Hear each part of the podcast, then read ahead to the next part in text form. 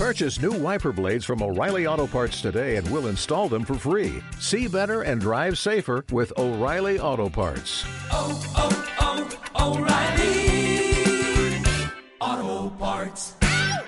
¿Qué pasa, gallinicas mías? Aquí vuestro reportero más dicharachero de Barrio Sésamo, que en este episodio os va a dar leña con las declaraciones de Apple en el juicio y bueno, voy a hacer un comentario sobre el comentario o el podcast de Julio César Fernández de Apple Coding Daily, creo que es del Daily, el último Daily, que habla de todo esto. Pero antes, un mensaje de nuestros patrocinadores. Si conocéis, eh, si estáis al loro, mi, toda mi historia con los PDFs, el episodio anterior y dos o tres anteriores, os dije que bueno, que estaba escaneando, bueno, ya no me repito más.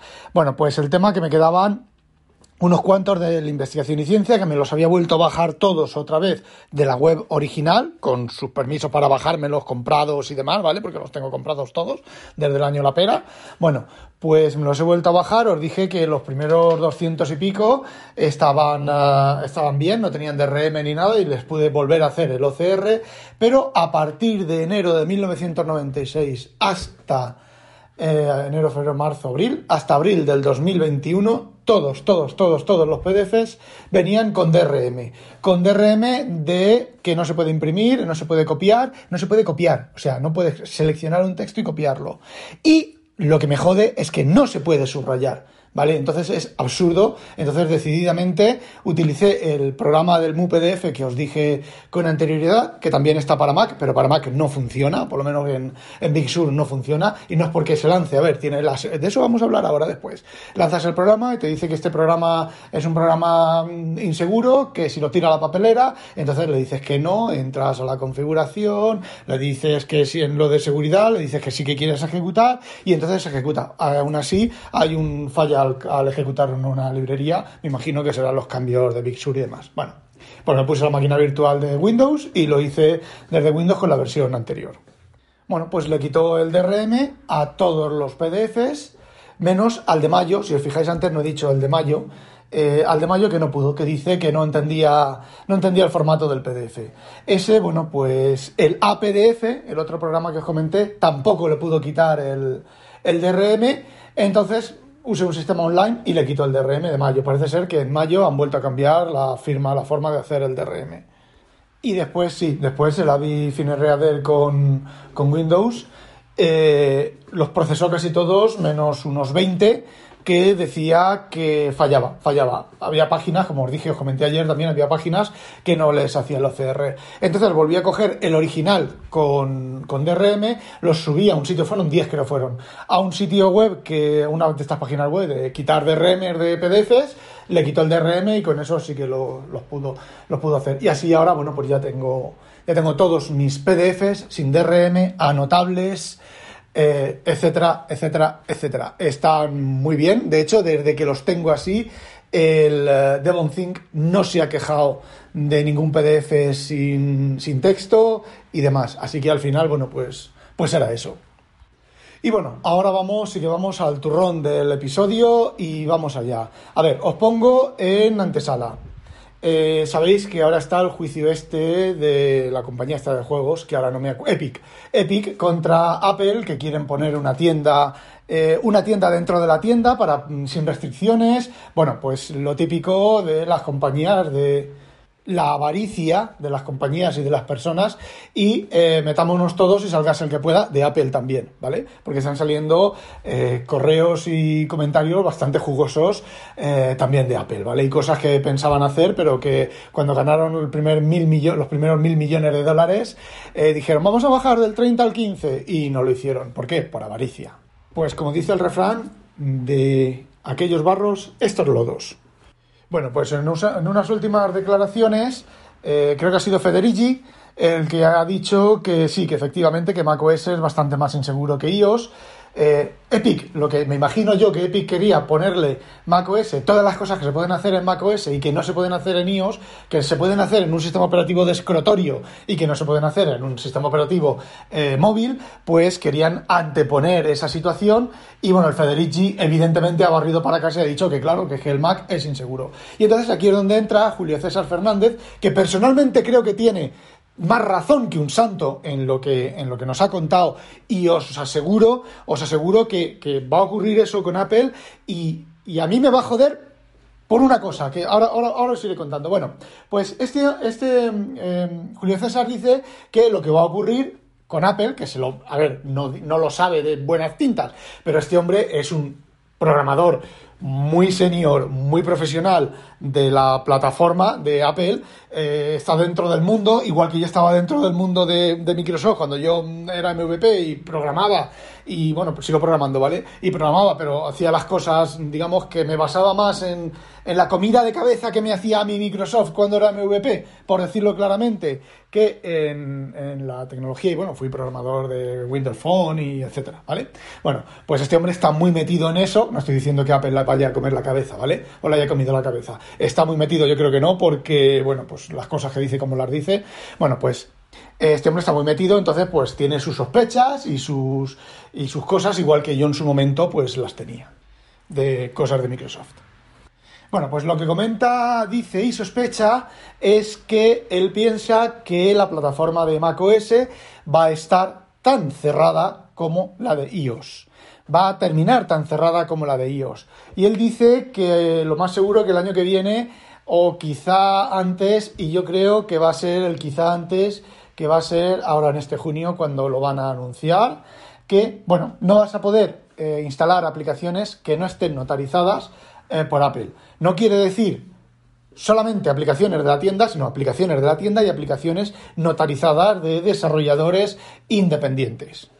Así, a bote, a bote pronto, las restricciones no son muchas, ¿vale? Porque, por ejemplo, Clean My Mac que es una aplicación eh, que se mete muy dentro del sistema, pues esa se puede instalar y Big Sur no protesta y no dice, no, que esta aplicación no se puede instalar, ¿vale?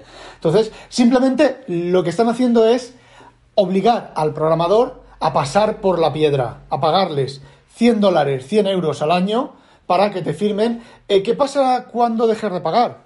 ¿Se deja de funcionar la firma?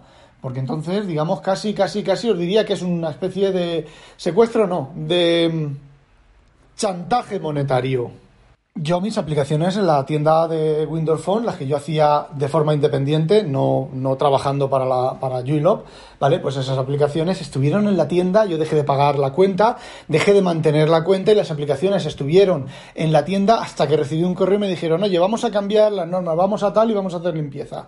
Si en X tiempo no te vuelves a conectar, no validas la cuenta y no vuelves a subir las aplicaciones, las retiramos. Pero eso estoy hablando de, pues, un año antes, sí, un año antes de que Windows Phone retiraran Windows Phone del mercado cosas así. Y yo como lo ignoré y pasé hasta el culo, bueno, pues mis aplicaciones las retiraron. También eran cuatro chorradas que nadie se va bueno, ¿realmente se ha bajado alguien alguna vez una aplicación de Windows Phone en Windows Phone?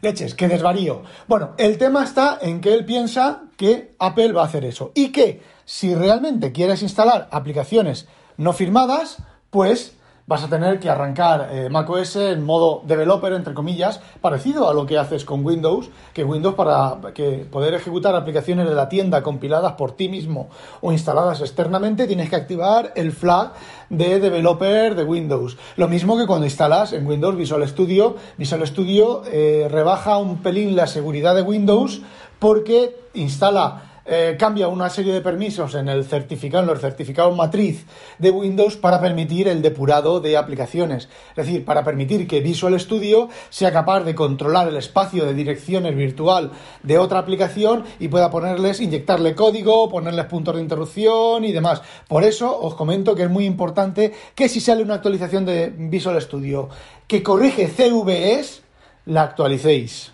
Bueno, y a mí esto me da eh, me lleva a dos conclusiones.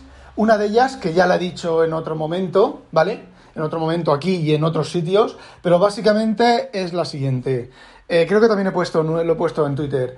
Eh, Apple, mm, para un desarrollador, un desarrollador, no, perdón, un usuario pro profesional, ¿vale? Que utiliza herramientas profesionales y tal, y todo ese tipo de cosas, pues tiene 50.000 losers de mierda, 50.000 ejecutivos chippy guay que llevan un Mac por simplemente por lucir la manzanita y la compañía Borreguil Sociedad Anónima que, bueno, los Mac están de moda, los Mac molan y yo llevo un Mac. Y como no lo olvidemos, Apple es una empresa y Apple está para ganar dinero y gana mucho más dinero con toda esa parva de losers que con un usuario pro, pues ¿qué hace? Vuelca sus sistemas hacia los losers. ¿Y qué usuarios se quedan fuera si Apple activa todo esto? Pues muy sencillo, por ejemplo, los usuarios científicos que usan macOS como plataforma científica, por poner un ejemplo, ¿vale? ¿Qué es lo que ocurre con estos usuarios? Pues estos usuarios suelen tener aplicaciones de, eh, hechas in-house, hechas en, la propia, en la propia, eh, eh, perdón, la propia universidad, la propia facultad o aplicaciones hechas por otras facultades y otras universidades que simplemente, pues yo que sé, Fortran hacen una aplicación pues, para cálculos de no sé qué y se la envían, ¿vale? Entonces tú esa aplicación no está firmada Sí, puede estar firmada y puede estar notarizada, es decir, te obligan a pagar a ese programador o a esa universidad a pagar una cuenta de desarrollo, a certificar esa, a notarizar esa, esa aplicación, ¿para qué? Para enviársela a... Tú eres el informático que está desarrollando los programas que los científicos quieren y te obligan a hacer eso para enviar la aplicación a los demás científicos, o tienes que activar el modo completamente inseguro del, del Mac. Eh, lo siento, pero no me convence. Todo un grupo de usuarios eliminados. Otro grupo de usuarios eliminados son aquellos que utilizan software open source.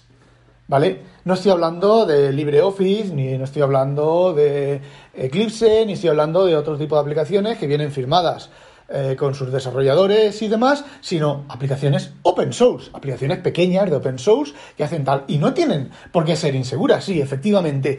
Si tú te bajas de internet una versión pirata de un programa, encima te salta el notarizado, te salta el no sé qué, y te salta el no sé cuánto, sí, efectivamente, te la están intentando meter doblada. Pero tú te bajas una aplicación open source de, yo qué sé, eh, Transmission, por ejemplo, aunque Transmission ha tenido eh, eh, episodios bastante oscuros. Pero bueno, porque les han hackeado el, sistema. Pero Transmission creo que es una aplicación que no está firmada por un desarrollador. Y si lo está, seguro que hay otras aplicaciones. A ver, yo como desarrollador open source que hago una aplicación como Transmission o como cualquier otro, otra aplicación de, yo qué sé, mirar los vuelos, los vuelos que hay online, o yo qué sé, un repositorio de imágenes de la NASA, o lo que se me ocurra, que me obliguen a mí, una aplicación open source, pagar 100 putos euros al, al año para poder notarizar esa aplicación y que luego a lo mejor me la rechacen, porque resulta que la aplicación utiliza, yo qué sé, una librería de geoposicionamiento que no le gusta a Apple, pues, em, ¿cómo queréis que os lo diga? O a lo mejor una aplicación para mover mi telescopio, ¿vale? Si me conecto a través del puerto USB, que no puerto serie, porque macOS creo que ya no tiene puerto sí, bueno, tiene soporte para puerto serie, pero hay que usar conversores, ¿vale? Me conecto mi telescopio USB y claro, mmm, ahí es que está saliendo por USB y tengo que notarizar mi aplicación de astronomía para colocar. Pues no, me jode muchísimo, me jode muchísimo, me jode muchísimo hasta el punto de eh, que será mi último Mac. Por aquí mi señora esposa, Inconvenient, el mejor podcast, el único podcast sobre plumas y tintas en el mundo, en el mundo mundial en español, se me acaba de partir el culete, el ojete, de risa. Dice que no me lo creo ni yo, pues porque está de Think, eh, simplemente por eso. Así que no, no voy a activar el modo ese supuesto modo. A ver, esto también es un poco hablar por hablar porque es todo teoría y es todo. De hecho, recomiendo que antes de escuchar, de terminar de escucharme a mí, escuchéis el podcast de, Julio César. Bueno, el episodio, vamos. Eh, ¿Qué estaba diciendo? Ah, sí, es hablar por hablar, porque luego a lo mejor no lo hacen, pero conociendo a Apple, conociéndolo ya la historia que llevan, pues lo más seguro. Bueno, y ahora lo que realmente me jode, pero me jode de verdad es que Apple ha estado asegurando por activa y por pasiva que no iban a hacer eso con macOS. Cuando salieron las plataformas M1 les preguntaron, oye, ¿vais a cerrar la plataforma? No, no, que va, nosotros en la vida jamás. Prometo, puedo prometer y prometo 800.000 puestos, digo, que jamás bloquearemos macOS para aplicaciones de terceros, nunca jamás. nunca jamás volveré a pasar hambre. Pues blanco y en botella, culito en pompa y aprieta, engánchate que voy a empujar. Si a eso sumamos todas las cosas que os he estado contando en episodios anteriores sobre Apple, la credibilidad y la seriedad de Apple ha descendido, está descendiendo en picado. Ya sabemos que está en su techo tecnológico, en su techo innovativo. El M1 puede que sea lo último. Os he contado en algún episodio anterior, os he contado una cosilla de que podrían innovar un poquito más y eso sí que no lo he visto yo a lo mejor existe, pero no lo he visto yo ni tengo noticia de que eso exista en ningún otro, de ninguna otra forma, o sea, nadie lo haya, lo haya hecho con anterioridad. Sí, bueno, las NIOS, pero las NIOS hay que programarlas y luego las, las montas. O las programas y las montas y cuando quieres reprogramarlas, cuando quieres usar la, usar la placa para otra cosa, tienes que desconectar la placa, reprogramarla y volverla a conectar. No es una cosa en online que grabas en el silicio, metes en el silicio las cosas en, en el momento en que hacen falta y luego las sacas y vuelves a meter otras la credibilidad es... O sea, está cayendo en picado la credibilidad de Apple. La excusa de los cargadores, de ahora que me ven cosas que me vienen a mí a la cabeza. La excusa de los cargadores de que el iPhone viene sin cargador porque eh, todo el mundo tiene cargador. Sí, pero te ponen un cable USB-C. Que si no tenías el iPhone anterior, no tienes cargador. Eh, te venden el, la, cosa esta de cargar sin cargador. Bueno, ahora creo que te venden todas las cosas estas de cargar, te las venden sin cargador. Para que te compres el cargador eh, aparte. Te quitan el conector de analógico de audio de todos los iPhone y de todos los dispositivos menos del Mac y ahora te sacan audio lossless. Em, a ver, o son imbéciles, que no lo son, ¿vale? O son demasiado listos y se pasan de listos. Y bueno, los usuarios tenemos tragaderas hasta cierto punto, o por lo menos yo tengo tragaderas hasta cierto punto. Joder, unos putos cascos que valen 650 euros o por ahí y que no soporten el audio lossless y que hayan salido hace tres meses. Venga, hombre, a quien se le diga. Ponerle el M1 al iPad. ¡Oh, oh! qué maravilla, maravilla! El iPad con M1. ¡Tachan! Por cierto, lo recibí ayer. Sí, funciona muchísimo más rápido, pero muchísimo, muchísimo, muchísimo. Tengo aquí al gato súper preocupado porque estoy aquí a grito pelado con el teléfono. Muchísimo, muchísimo más rápido. Punto. Igual que el del 2019 que tengo. Me refiero a exactamente igual en todo lo demás, excepto la velocidad. Que haya tenido que pasar más de un año para tener reconocimiento de escritura con el palito en castellano, ¿vale? En español, ¿vale? Cuando, que funcione lo jodidamente mal que funciona, comparándolo, por ejemplo, con el reconocimiento de escritura de Apple. Joder, si hasta el reconocimiento de escritura de Windows 10, que tampoco era para tirar cohetes, o tampoco es para tirar cohetes, funciona mejor que el de Apple. Y luego está la compañía esta que ya no lo tiene, tiene un teclado de escritura manual que funciona, eh, pues bueno, igual, igual de, como en Windows, funciona más o menos como en Windows, o funcionaba más o menos como en Windows, que lo estaba usando yo años, ese, teclado virtual de, para escribir con, con una mano alzada. Eh, no lo sé, es lo que se me ocurre ahora. Eh, o sea, os he contado cosas de las que me han venido a la cabeza de, esta nueva Apple de hace tres o cuatro años a esta parte. Eh, lo siento, no es mi Apple. Ya estuve hace un año y pico, estuve a punto de volverme a Windows, el BTO. El BTO funciona cojonudo. No tiene el rendimiento que el M1, ¿vale? Pero funciona cojonudo. Windows para tareas profesionales funciona cojonudo. A ver, el Finder, el Finder, pero habrás visto puta mierda de aplicación de manejo de ficheros. Por favor, que eso tiene 50, bueno, 50 no, pero 30 años tiene eso. Pero si eso está sin, sin cambiar desde hace 30 años, una puta mierda pinchar en un puto palo de mierda, joder.